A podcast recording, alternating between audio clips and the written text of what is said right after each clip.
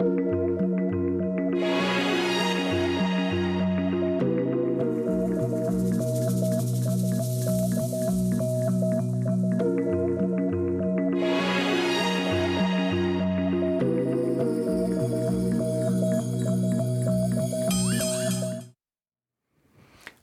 Et merci de nous retrouver pour la foi prise au mot, votre rendez-vous de formation chrétienne. Cette semaine, je vous propose de revenir sur la figure de Charles de Foucault. Nous avions, il y a déjà plusieurs années, déjà parlé du frère universel et ceux d'entre vous qui aiment à nous regarder sur Internet peuvent aller consulter cette émission sur www.ktotv.com. Aujourd'hui, je vous propose de revenir sur sa belle figure car à partir du 15 mai 2022, c'est un nouveau saint qui est proposé à la vénération des fidèles. Alors, euh, qui était-il? Pourquoi le Saint-Père et l'Église le proposent-ils en modèle pour tous les chrétiens? Redécouvrons donc Saint Charles de Foucault en compagnie de mes deux invités, le Père Richard Escudier. Bonsoir. Bonsoir. Vous êtes formateur au séminaire de Paris et vous êtes également le vicaire épiscopal pour les communautés étrangères de Paris latines, les communautés. Oui. Pas les communautés orientales. Et puis Margarita Saldania Mostaro, bonsoir. Bonsoir. Vous êtes laïque consacrée chez les Petites Sœurs du Sacré-Cœur de Charles de Foucault. Alors peut-être une première question. Euh, qu'est-ce que sont euh, ou qui sont les Petites Sœurs du Sacré-Cœur de Charles de Foucault? Ah, bon, Charles de Foucault, vous savez, qui, qui, a eu pendant sa vie le désir d'avoir des compagnons et des, et des compagnes, en fait, des femmes et des hommes qui vivraient selon ses intuitions. Il a écrit des règlements pour mm -hmm. les hommes et les femmes et personne ne l'a rejoint finalement. Donc, euh, c'est après sa mort que les Petites Sœurs du Sacré-Cœur ont été fondées comme les premiers groupes féminins à la suite de Charles de Foucault en 1933, mm -hmm. donc comme une congrégation religieuse. Et depuis quelques années, à l'intérieur de cette fraternité des Petites Sœurs du Sacré-Cœur, on a commencé un petit chemin de femmes laïques consacrées en alliance avec les religieuses. Très bien. Alors, je vous propose donc dans cette émission euh, peut-être d'expliquer tout simplement euh, pourquoi le, Saint-Père euh, a choisi de, canoniser Charles de Foucault, et puis peut-être simplement d'expliquer aux téléspectateurs pourquoi euh, bah, il vous fait vivre l'un et l'autre, Charles de Foucault. Pourquoi c'est pour vous un, saint extrêmement important? Je vous propose qu'on fasse trois temps, peut-être. On va commence, commencer à parler de la conversion, et puis peut-être aussi de la spiritualité, évidemment, et du rapport, du rapport à, à l'Afrique du Nord, et ça nous permettra de parler de la question des, des marges. Peut-être une question un peu, un peu naïve. Euh, pour vous, c'est quoi un saint? Est-ce que c'est euh, le, le, le, modèle parfait, euh, exceptionnel? Et est-ce que Charles de Foucault correspond à, à un saint? Père Escudier On en reparlera au cours de l'émission. Je crois qu'évidemment, un saint n'est pas un homme parfait. Mm -hmm. C'est avant tout quelqu'un qui a été un grand amoureux de Dieu et du Christ, en témoignant de cet amour auprès de, de ses semblables, et qui est donné en exemple euh, à ses frères chrétiens, euh, de par certains aspects de sa spiritualité, de sa personnalité. Donc je crois que c'est d'abord et avant tout une affaire d'amour mmh. et de cœur entre, entre le saint et Dieu. Mmh. Vous êtes d'accord, il n'était pas parfait, Charles de Foucault? Non, heureusement, parce que justement, on dit souvent qu'une canonisation consiste à élever dans les hôtels oui. quelqu'un. Et je pense que c'est justement le contraire. C'est de les faire atterrir et de montrer comment, et dans sa vie humaine telle que c'est la nôtre, et un saint est quelqu'un qui s'est laissé travailler par la grâce et qui a eu des fissures, des trous, des imperfections, des incohérences. Là, Charles de Foucault est un modèle, un exemple, et que dans ses vies imparfaites, même moralement imparfaites, et il se laisse travailler par la grâce. Et c'est là où je pense qu'il est d'une grande actualité parce que nous sommes et nous nous reconnaissons de plus en plus comme des êtres vraiment imparfaits, toujours ouverts à, à ce travail de Dieu en nous. Mmh. Donc, euh... Alors, premier, premier temps, le, le, converti. On en a fait beaucoup. Euh, il aurait vécu une, une, une jeunesse euh, terrifiante. Euh, il aurait été le pire des, des, des, des hommes. Et puis, tout d'un coup, il se convertit grâce à un abbé qui s'appelle l'abbé Huvelin dans une église que vous connaissez bien puisque vous en avez été le curé pendant des années, Saint-Augustin. Qu'est-ce qu'il faut en penser de ça? Est-ce que c'est de la légende dorée? Est-ce que c'est et puis est-ce que c'est si affreux? Enfin, est-ce qu'il a mené une vie si affreuse en fait? Il faut remettre les choses un peu euh, au point. Euh, évidemment, il y a beaucoup de légendes autour du jeune Foucault, qui était certainement un fêtard, notamment dans sa vie militaire. mais qui savait aussi garder la mesure. N'oublions pas que nous sommes euh, devant un aristocrate, c'est le vicomte Charles de Foucault, il a un rang à tenir. Oui, c'est un homme qui a eu une, vie à peu près similaire à celle d'un jeune officier de son temps. Je ne dirais pas, à mon sens, qu'elle a été scandaleuse. Je ne crois pas. Euh, on pourrait revenir sur des détails de, sa vie, notamment sentimentale. Je crois qu'il a surtout euh, créé les conditions grâce auxquelles il pourrait être euh, mis en retrait de l'armée puisque la vie militaire finalement ne lui convenait pas tant que ça. Mhm. Alors je crois qu'il faut être euh, prudent sur les appréciations qu'on porte sur cette vie dite dissolue. ce n'est pas une vie dissolue, voilà, c'est une vie comparable à celle que mènent beaucoup de gens de son époque, mais certainement pas scandaleuse, mhm. me semble-t-il. Je suis tout à fait d'accord. on l'a réduit dans un cliché qui permettrait après exalter encore plus sa sainteté, alors que les points de départ, euh, comme vous dites bien, je pense que c'est une vie pareille à celle des autres officiers, avec ces points peut-être de glissement du fait qu'il avait aussi perdu la foi pendant son adolescence mhm. et avec la mort aussi de son grand-père, il reste déboussolé. Donc il y a toute une période de sa vie où il perd vraiment les, les repères et où il explore la vie militaire, que finalement, je pense que c'est une source de nuit pour lui. Et c'est ça qui va permettre qu'il soit euh, rencontré par le Seigneur sur un chemin de conversion. Je préfère bien parler mm. d'un processus, d'un chemin de conversion, que d'un événement euh, précis, un jour du 86, entre les 26 et les 30 octobre à l'église de mm. Saint-Augustin. Oui, euh, je pense que le fait qu'il ait été orphelin très petit a été évidemment décisif. C'était un, homme assoiffé de, de reconnaissance affective. Mm. Et il avait besoin de, cette, de cet environnement. Donc ça l'a certainement beaucoup aussi conditionné, si j'ose dire, dans son comportement. Hein. C'est un homme qui, euh, qui a été très frustré. Et certainement, ça doit expliquer certaines attitudes par lesquelles il crée dans sa vie militaire euh, une camaraderie autour de la fête, autour de, autour de la boisson. Euh, voilà, je pense que c'est il y, a, là quelque chose qui joue beaucoup.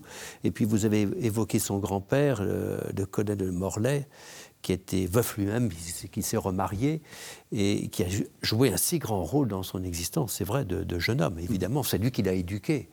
Euh, son départ aussi a été très douloureux. Mm. Ce processus de conversion, euh, c'est, euh, j'allais dire, c'est tout à la gloire euh, de, vous et de vos confrères. Enfin, je veux dire, c'est aussi un, processus de comment dire, de direction spirituelle, on peut dire. L'abbé Huvelin, c'est quelqu'un qui a été son, son accompagnateur, enfin, ou qui, qui l'a. Mais avant l'abbé Huvelin, je dirais sa famille. Mhm. Déjà, je pense qu'il y a un environnement qui joue beaucoup. D'ailleurs, c'est l'environnement familial euh, sa tante, euh, Madame Moitessier, et sa cousine, qui vont l'aider considérablement à faire ce chemin, qui déjà, comme vous l'avez rappelé très justement, était engagé par euh, ses séjours en Afrique ou au contexte de l'islam, etc. Il se posait beaucoup de questions mm. et faisait le constat aussi d'une vacuité totale de son existence, quoi, mm-hmm. évidemment. Alors, cet environnement familial est très important il rencontre des gens de grande qualité spirituelle qui le conduisent petit à petit à franchir la porte de Saint-Augustin. Oui, et hum, je crois que l'abbé Ouvelin est une médiation très importante euh, dans sa conversion et que des fois on oublie cette autre médiation que c'est sa, famille, notamment sa, tante Inès et puis sa, cousine. Mais il parle, Charles, il parle, Charles de Foucault parlait très peu de sa conversion, en mhm. fait. Et il va parler à Henri de Castries euh, une fois dans une très belle lettre, et après une méditation quand il est à Nazareth, l'année 97, euh, si ma mémoire est bonne. Mais ce n'est pas un événement dont il revient très souvent dans sa vie. Donc c'est important d'aller voir ces documents pour comprendre à quel point, déjà, la vie, euh, il avait une soif euh, d'une vie morale. Il avait beaucoup lu les, moralistes anciens, il avait beaucoup lu euh, les philosophes illustrés, il avait soif du bien, de la beauté, du beau. Hmm? Donc, il parle à un moment donné de cette famine matériel et spirituel qui a agi comme point de départ de, de cet retour vers Dieu. Cette famine, il dit, que vous m'avez fait sentir par le manque des choses matérielles et spirituelles. Et après, il, il parle aussi de l'aube de sa conversion, dans cette rencontre où ils se sont attirés par l'intelligence, la vertu et la vie très chrétienne de certaines personnes. Donc il se demande, parce qu'il avait abandonné la foi, il trouvait que les dogmes étaient eh, insensés, notamment les dogmes de la Trinité, il disait. Et alors, quand il rentre à Paris en 86 pour rédiger eh, les mémoires euh, de son exploration au Maroc, il est en relation avec des femmes qui montrent qui, tout en étant très chrétiennes, sont très intelligentes, très intelligentes et très vertueuses. Mhm. Donc il commence à se dire, peut-être leur foi n'est pas si stupide que je le pense. Mhm. Donc à côté de ça, il commence à sentir une attirance euh, inexplicable vers les églises, pas seulement que vers l'église de Saint-Augustin, mais il se sentait euh, appelé intérieurement à aller dans les églises et à prier cette étrange prière. Hein. Ben Mon Dieu, si vous existez, faites que je vous connaisse. Mhm. Donc il, il, explique ça en termes d'attirance, donc la conversion comme une attirance, comme une sorte de parfum, c'est moi aussi qu'il va utiliser beaucoup. Ils se sont attirés comme par les parfums doux. Et puis il y a un autre aspect que je trouve très important, c'est que quand il rentre du, du Maroc, bon, et il y a eu des années d'une certaine coupure avec la vie familiale, et ils se sont accueillis il dit comme si jamais il n'avait failli. Donc, euh, il, fait l'expérience de la miséricorde. Ils se sont reçus par euh, sa famille comme l'enfant prodigue. Mhm. Donc, sa tante, ses cousines, ils ne les reçoivent pas avec des reproches, mais ils l'accueillent tel qu'il est. Il ne prêche pas, il ne parle pas il les laisse faire son chemin, il les met en relation avec les Péruviens. Donc je crois que cette médiation et euh, du témoignage des vies de ces deux femmes est, très important pour Charles, pour l'amener petit à petit vers Dieu, mhm. par les témoignages plutôt que par euh, des discours, par des reproches. C'est très ancré l'expérience de la miséricorde. Je trouve que c'est intéressant ce que vous dites parce que c'est vrai qu'on a l'impression, enfin, on est dans une église où il y a beaucoup de gens qui se convertissent. Enfin, il y a catholicisme sociologique qui disparaît un peu, et puis il y a beaucoup de gens qui viennent au christianisme d'ailleurs plus généralement par la conversion. Et euh, on a construit un discours de conversion euh, brutal, enfin, euh, avec Dieu qui apparaît et paf, on est à genoux. Et, ce que vous dites l'un et l'autre, c'est que c'est un long processus mm. et que tout d'un coup on se retrouve de l'autre côté de la barrière, si on peut dire, mais, mm. mais qu'il n'y a, pas vraiment de moment. Enfin, il n'y a pas de. et ça, je trouve que c'est important de l'expliquer aux. Oui, et puis je pense que son séjour en Afrique était très important. Mm. Le contact de l'islam. Oui. Euh, il dira au moment de sa conversion, enfin conversion au sens de retour à la foi. C'est ça, euh, c'est ça. Bien peser les mots. C'est un retour à la foi de son enfance. Hein. Mm. N'oublions pas que. On choisit Dieu. Voilà, Charles de Foucault a fait un chemin classique, euh, des étapes sacramentelles, première communion, confirmation. Euh, il s'est vu offrir par sa cousine Marie, mm. euh, future manœuvre de Bondy, il s'est vu offrir des élévations de Bossuet. C'était des étapes très importantes dans sa vie. C'est ensuite qu'il a perdu la foi.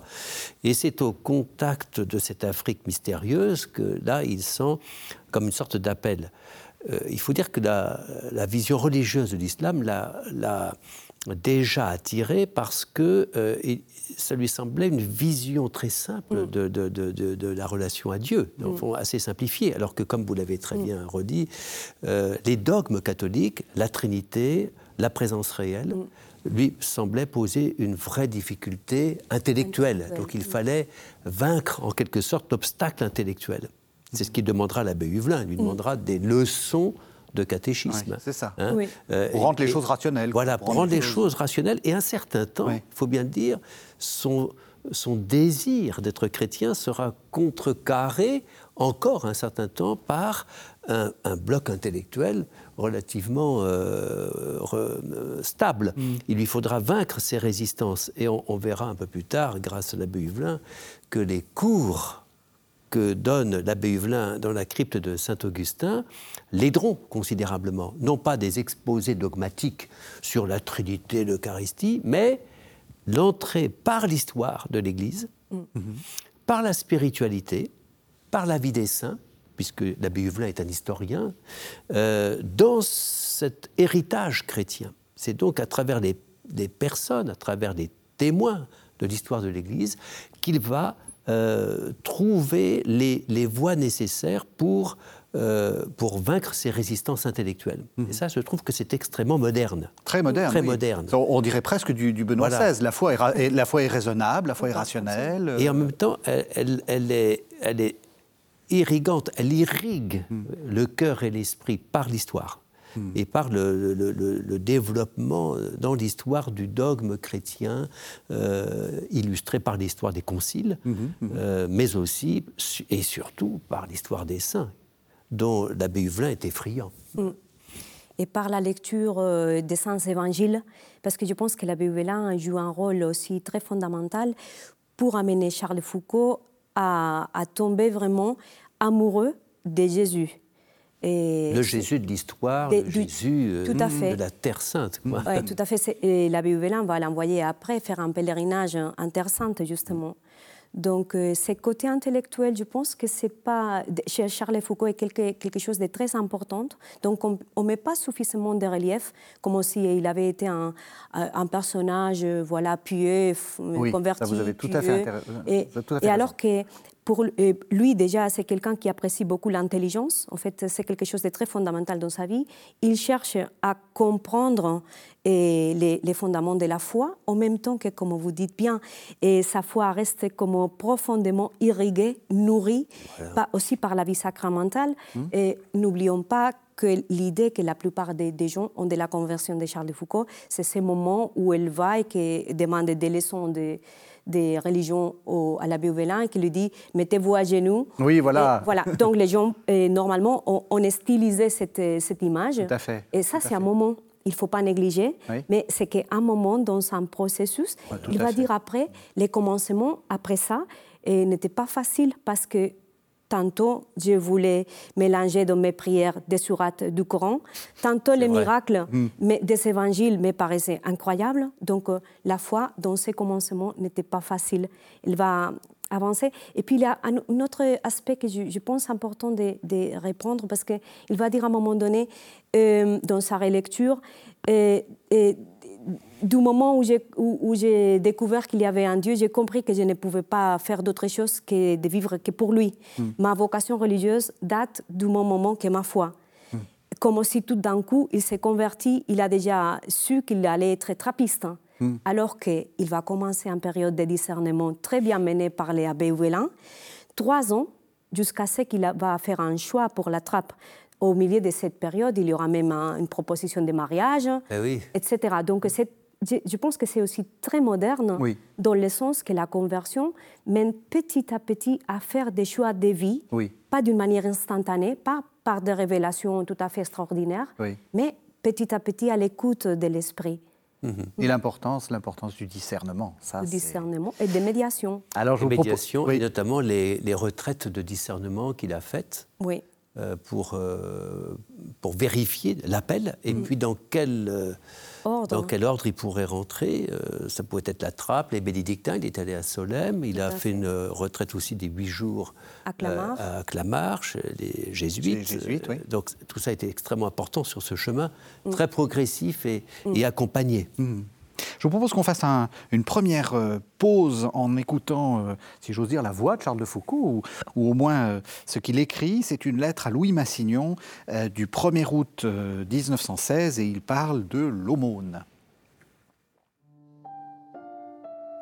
L'aumône matérielle qu'on fait à un pauvre, c'est au Créateur de l'univers qu'on l'a fait.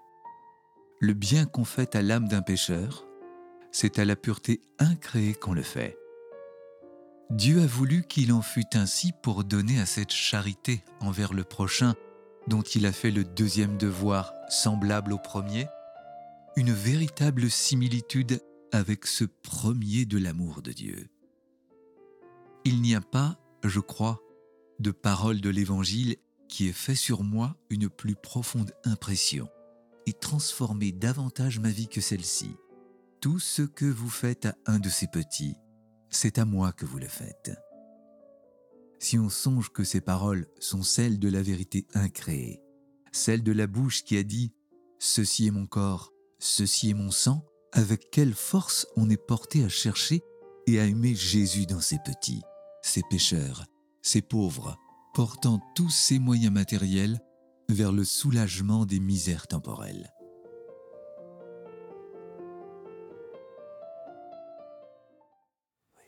Alors je l'ai dit, hein, cette lettre date du 1er août 1916, euh, on est presque à la fin de la vie de Charles de Foucault, euh, et, en fait elle témoigne d'une très longue, euh, très longue évolution. vous l'avez dit, il commence à hésiter, savoir où il, où il va, il va se s'engager en fait. il commence par la trappe et puis il y a un moment où ça lui suffit pas. Oui, ça lui suffit pas parce que la trappe alors il faut situer le, contexte. D'abord, euh, Notre-Dame-des-Neiges, et puis il part en Syrie. Mmh, oui, euh, toujours l'Orient. Hein toujours vers, vers l'Orient. Et cette fondation en Syrie, nous sommes à peu près à la frontière de la Turquie, c'est près d'Antioche, Antioche en, euh, en Syrie. Alexandrette, c'est un endroit extrêmement pauvre, ce sont des cabanes, on imagine le climat. Mais euh, ils ont des projets de construction. L'abbé euh, veut construire du dur, euh, il veut un certain confort, et puis il y a des réformes qui sont introduites dans la règle trappistine. Et finalement, Foucault trouve que ce n'est pas assez pauvre. Au fond, le mot central de sa spiritualité, c'est l'abjection. C'est vivre quelque chose de l'abjection que Jésus a connu euh, et qu'il a connu à Nazareth en particulier. Euh, cette pauvreté, il veut la sentir complètement dans son corps et pour lui, être donné, c'est être donné dans cette euh, pauvreté à laquelle il aspire et finalement euh, que la trappe en Syrie ne lui donne pas complètement. Et donc il est quelque peu déçu. Et il exprime d'ailleurs assez vite euh, son besoin d'aller plus encore en profondeur dans, l'abaissement. Mm-hmm. Margarita Saldania, c'est votre spécialité, la vie cachée. Euh, il était si pauvre que ça, Jésus? Et, est-ce que, est que, je, veux dire, est-ce que qu'est-ce qu'il reconstruit de Jésus euh, Parce que justement, le, propre de la vie cachée, c'est qu'elle est cachée et qu'on ne la connaît pas. En fait, euh, bon, je pense que Charles de Foucault, au, commencement de, sa vie, après la conversion, il restait très touché par euh, une phrase qu'il a entendue au Pérou, à l'abbé Ouvelin, et que Jésus a pris, a pris la dernière place mm. à tel point que personne jamais n'a pu la ravir. Mais il faut, comme, comme, vous dites bien, mettre les choses dans son contexte. Il, est dans un milieu aisé et, il ne connaît pas le travail manuel. Donc, pour lui, il se forme une idée de, cette dernière place qui déforme gravement, à mon avis, ce qui a pu être la vie cachée de Jésus à Nazareth. Mhm. Donc, il va se mettre à l'imitation radicale d'un Jésus à Nazareth qu'il s'imagine d'une manière que nous, maintenant, après les, toutes les études historiques euh, critiques, on sait bien que la vie de Jésus à Nazareth, c'était pas plus pauvre que la vie de tous les autres Galiléens du 1er hmm. siècle, en fait. C'est important ce Mais, que euh, C'était assez romantique, en fait. Il y a quelque hein? chose d'un peu romantique dans cette vie euh, bah, de pauvreté. Disons que ça répond à, son histoire personnelle. Donc, à un moment donné, il va dire, je ne peux pas traverser ma vie en première classe, alors que celui qui j'aime l'a traversé en troisième classe. Ben et, c'est très juste dans ses propos d'amour, parce qu'il dit aussi, chacun sait que les premiers effets de l'amour, c'est l'imitation. Mm. Il est profondément amoureux du Christ, il veut l'imiter. Et pour lui, l'imiter, c'est de reproduire littéralement la vie du Christ à Nazareth, mais telle qu'elle a été pour de vrai, mais telle qu'il imagine. Donc c'est là où il prend les mots abjection, mm. alors que la vie du Christ à Nazareth, réellement, historiquement, n'a rien eu d'abject. Mhm. C'était comme la vie de tous les pauvres de l'époque, en fait, pas plus pauvre que tous les autres pauvres. Mais ça, Charles de Foucault ne le sait pas. Mhm. Donc, euh, ce que je trouve de très intéressant, c'est que lui, il ne va, il va pas faire des apportations théologiques intéressantes sur euh, ces mystères de la vie cachée de Jésus, mais dans son dans sa manière de vivre cette approche de Nazareth, il va évoluer. Donc, euh, au début, bien évidemment, il veut partir même, il quitte la trappe pour aller se convertir en, serviteur des Clarisses à Nazareth même et à Jérusalem, pour être tout à fait inconnu, caché, mais ça ne tient pas la route, parce que les Clarisses, bientôt, ils vont les découvrir, ils savent bien que c'est le vicomte de Foucault, donc euh, ça ne va pas tenir la route. Il y a un peu de l'effort dans cette étape de Nazareth. Et c'est petit à petit, même quand il quitte Nazareth, et surtout, à mon avis, dans toute euh, son étape à Taman-Rasset, où il va vivre vraiment ces mystères de Nazareth, de la vie cachée, que c'est la profondeur de la banalité de la vie humaine habitée mm. par la présence de Dieu mm. et toute cette spiritualité de la présence et de la relation. Mm. Mais il aura besoin de beaucoup de temps pour euh, déconstruire euh, cet imaginaire hein, euh, qu'il s'est formé dans sa tête et en base aussi à, sa propre histoire. Il mm-hmm. faut dire que c'est un peu la faute de l'abbé Huvelin aussi, parce que l'abbé Huvelin qu'il a, qui, a envoyé à Nazareth et et l'abbé Huvelin qui voulait le voir patienter avant d'entrer dans la vie religieuse, parce qu'il a fait un premier séjour à Nazareth, mhm. une première retraite avant d'entrer à la trappe, euh, et pour y découvrir, comme vous le disiez très justement, la figure concrète de Jésus. Ce que l'abbé Huvelin voulait lui faire faire, c'est une expérience du Jésus réel. Euh, pour qu'il rentre dans, l'incarnation en fait. Et euh, cette, expérience de Jésus, vous dites très justement, euh, l'a conduit à une vision un peu romantisée de, la vie de Jésus. Et c'est dans ce processus, effectivement, qu'il va découvrir sa mission, qui est une mission euh, vers les plus éloignés de l'Église, mmh. euh, l'abjection qu'il cherchait, coïncidant avec la proximité à l'égard des plus éloignés de l'Évangile et les plus éloignés de l'Église. Euh, ce sera ça, euh, me semble-t-il, sa trajectoire. Euh, la, pauvreté rejoint celle de ceux qui sont d'autant plus pauvres qu'ils ne connaissent pas Jésus et qui sont complètement à l'extérieur, très très loin, d'où le projet de Taman Rasset. Mmh. On va revenir là-dessus parce qu'évidemment, là j'entends le pape François. Enfin, vous avez l'impression, on a l'impression que. Mais justement, vous, vous êtes formateur au, séminaire. Quand des gens vous disent je veux vivre la vie de Jésus, je veux. Qu'est-ce que vous leur répondez? D'abord, chacun est très différent dans sa vocation, dans son, dans, son orientation, avec des sensibilités diverses, bien entendu. Euh, moi, j'ai envie de, leur dire, euh, ne soyez pas dupes de vos faiblesses, euh, mais en même temps, cherchez à cette rencontre, cette union à Dieu, à l'image de Charles de Foucault, sans laquelle vous ne serez jamais des prêtres des prêtres de Jésus, hmm. des prêtres selon le cœur de Jésus. Hmm. Voilà.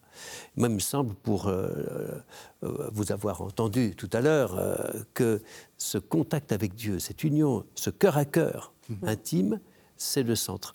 La parole de Dieu, bien sûr, aura sa place, puisqu'il il, il, va à l'Évangile. et en même temps, il trouve Jésus dans le visage du pauvre. Hein. Euh, ce que vous faites à l'un de ces petits, c'est à moi que vous l'avez fait.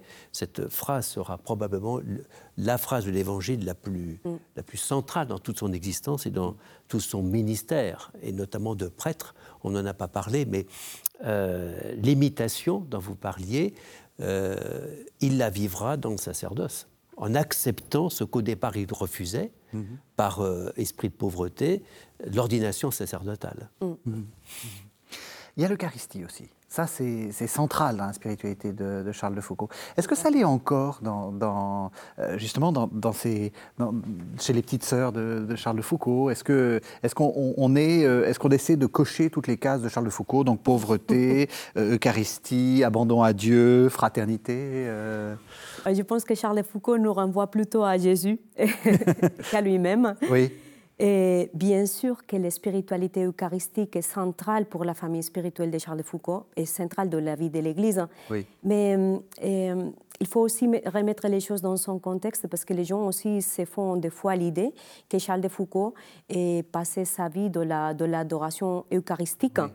Alors qu'il faut tenir compte que pendant plusieurs années, il n'a pas eu des de tabernacles. Il a été interdit d'avoir la réserve eucharistique, donc pas d'adoration, pas d'adoration euh, avec la présence réelle. Ce qui a fait de lui, je trouve, c'est une opportunité, parce que je pense que ça l'a aidé à, développer une vie eucharistique autre, mhm. c'est-à-dire à rencontrer la présence réelle du Christ au cœur de toutes les relations, au cœur du désert. Et, et c'est important ça. Ça, c'est très important parce qu'on, on, disons, face à une spiritualité eucharistique désincarnée et cloisonnée aux, aux frontières de l'Église, hmm. il faut pouvoir développer une vie eucharistique, hein, passer des, de l'ostensoir, que c'est bientôt très, très important hein, pour nous en tant que petite sœur du Sacré-Cœur. L'adoration est, est, un exercice, on peut dire, important mais l'adoration doit nous amener à l'expérience d'une vie eucharistique donnée dans les services, dans les lavements des pieds.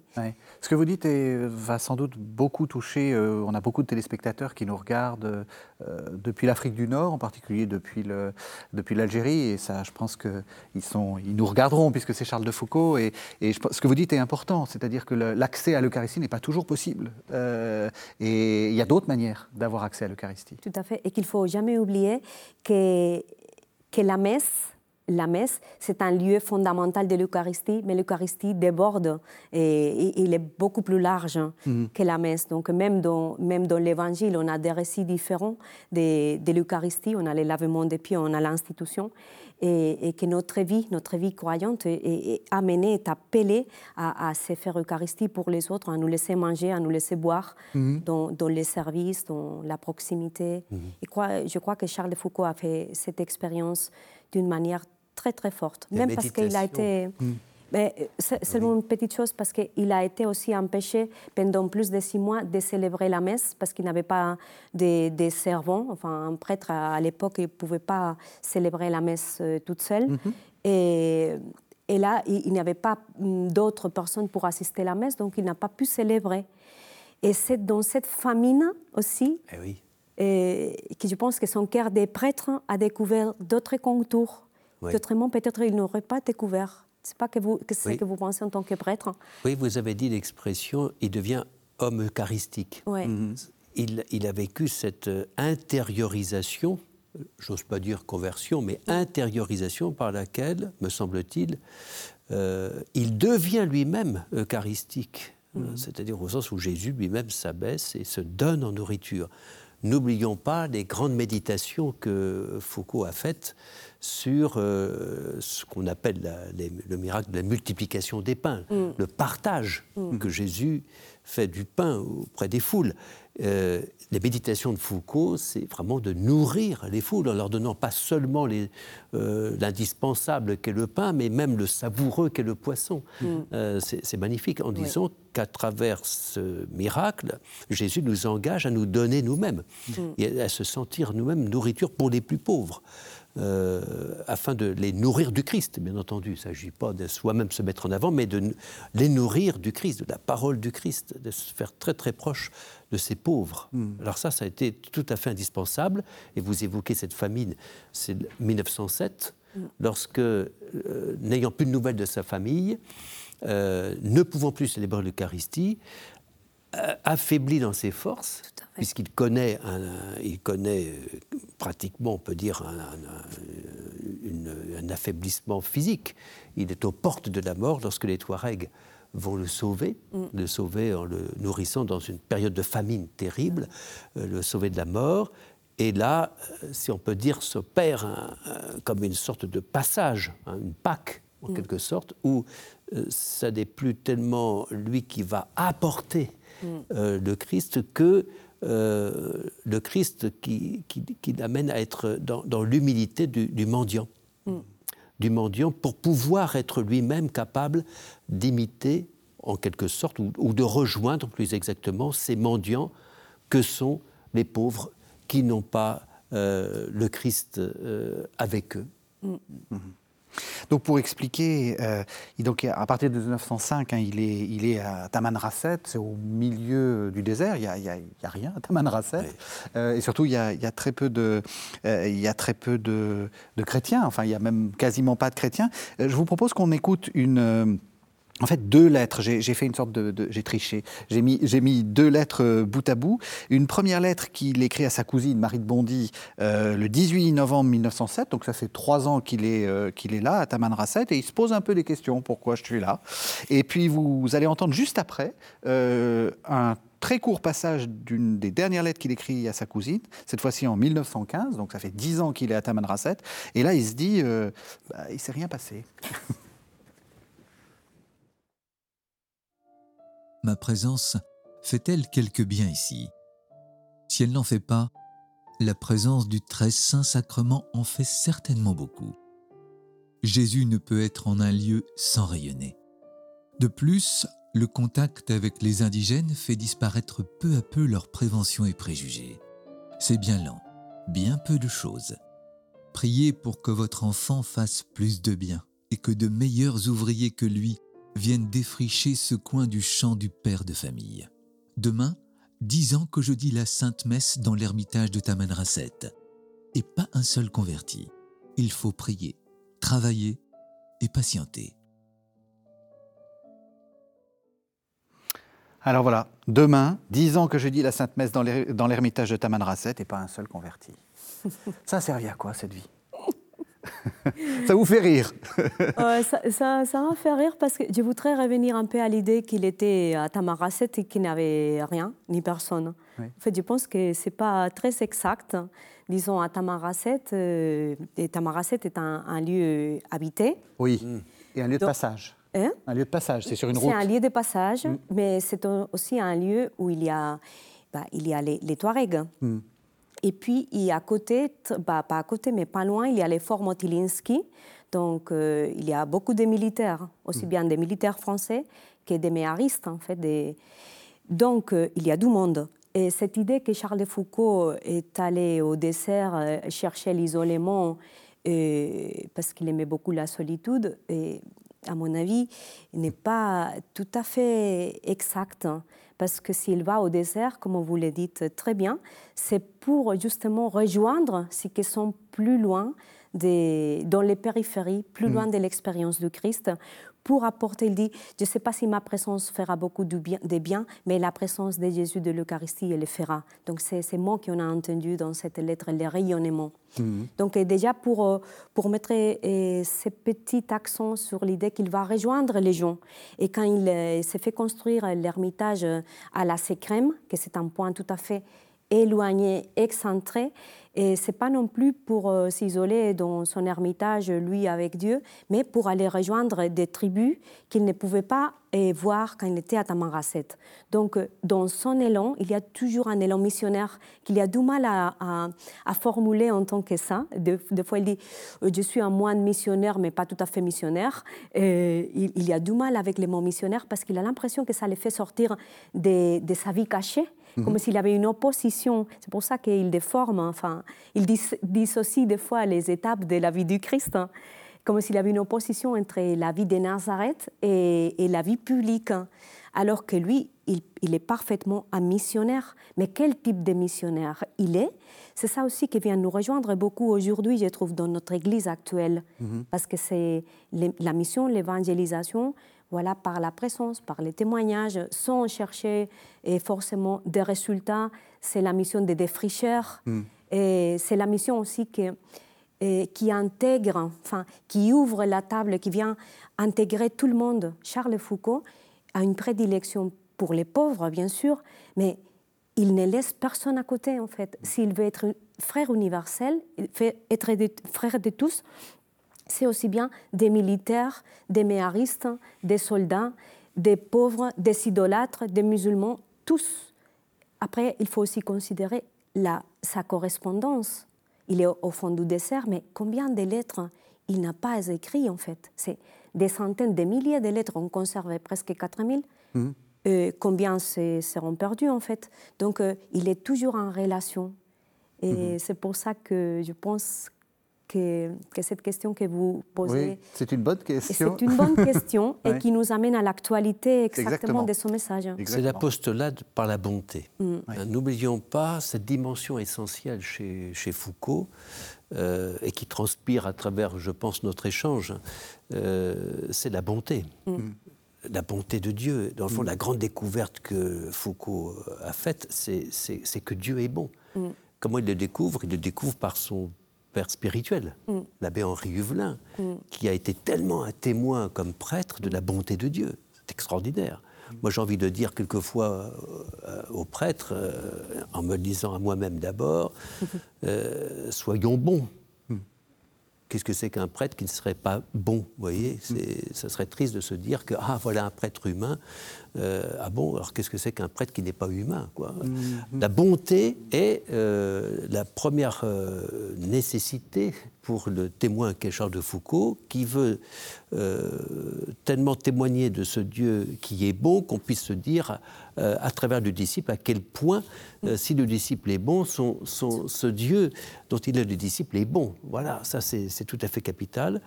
Et c'est pour ça qu'il va très loin dans, dans, en Afrique. Vous avez raison de dire qu'il va, il veut porter le message de cette bonté de Dieu, sachant que il n'est qu'un défricheur. Mm. Mm-hmm. Vous avez employé le mot. Mm.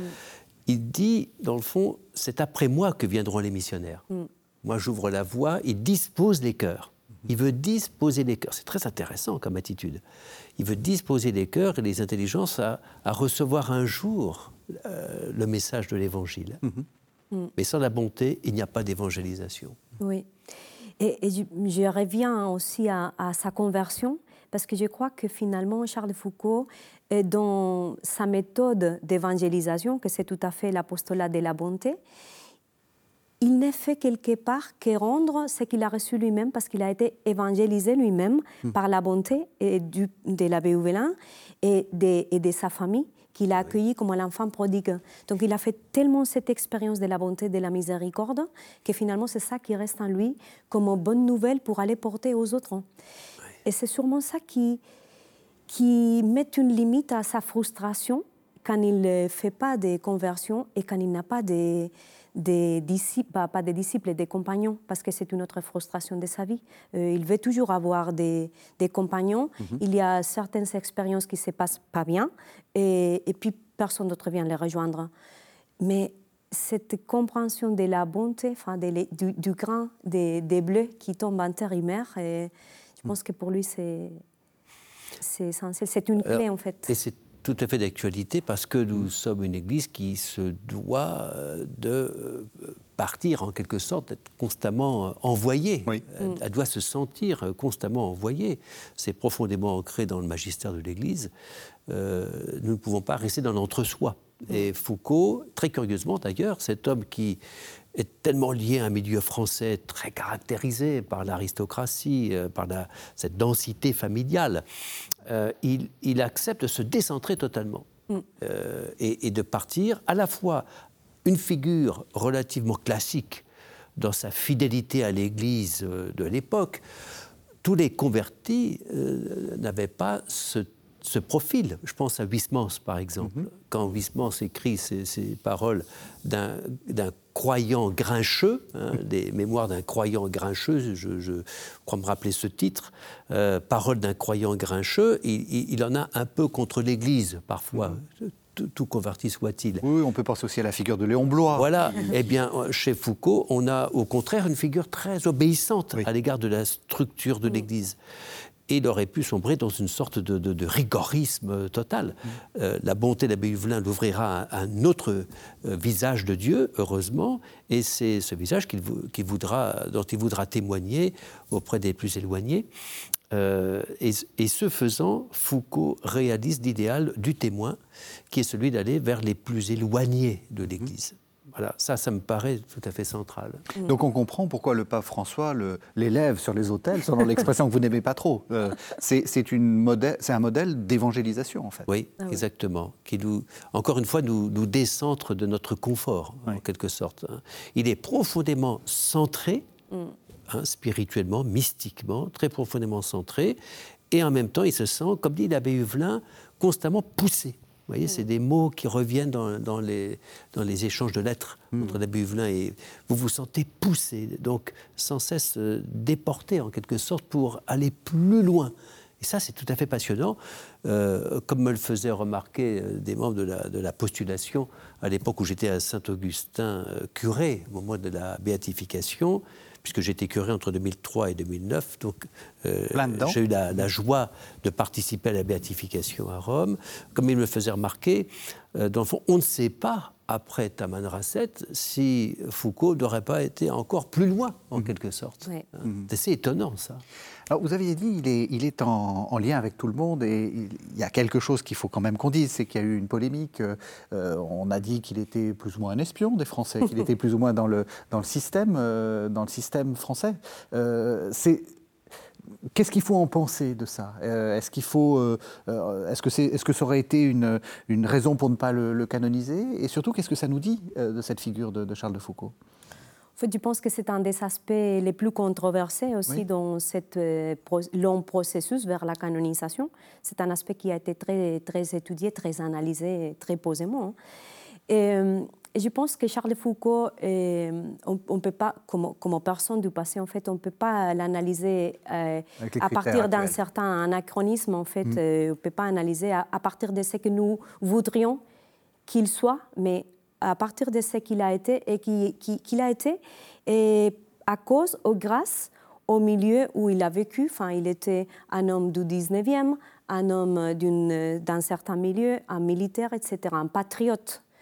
Donc, euh, bien sûr qu'il a des idées sur euh, le colonialisme. Et il n'a jamais été anticolonialiste, ben, disons. il- il- mais je trouve qu'il y a un, un aspect très important. Et, disons, son moule idéologique hein, ne le permet pas d'aller très loin.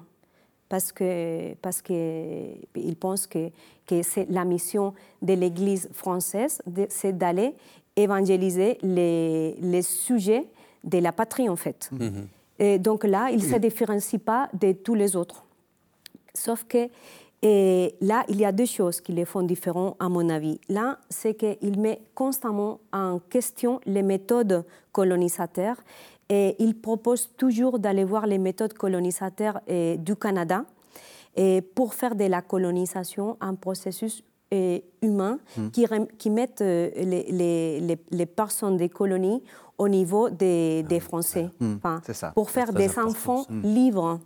Ça, d'un côté. Et d'un autre côté, ce qui fait sa différence, à mon avis, comme on va faire la différence après, par exemple, de Pierre Claverie, dans son expérience, quand il raconte comment il a percé la boule euh, coloniale, c'est que Charles Foucault, c'est le seul Européen euh, qui va rester à habiter parmi les indigènes, euh, soi-disant, entre guillemets, c'était les, les langages de l'époque, à vivre parmi eux. Il y avait d'autres Européens dans les déserts, il y avait tous les militaires français, mais ils n'habitaient pas comme les gens.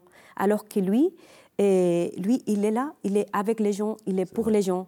Et c'est donc là, et c'est ça aussi que c'est très intéressant, parce que nous, souvent, on porte des incohérences dans le sens inverse. Disons, nous, on a des très belles idées, et puis notre pratique hein, est un peu moins bien. Alors que Charles, il a des idées par rapport à ces sujets où nous voudrions retrouver peut-être une autre chose, mais par sa pratique, il dépasse ces idées.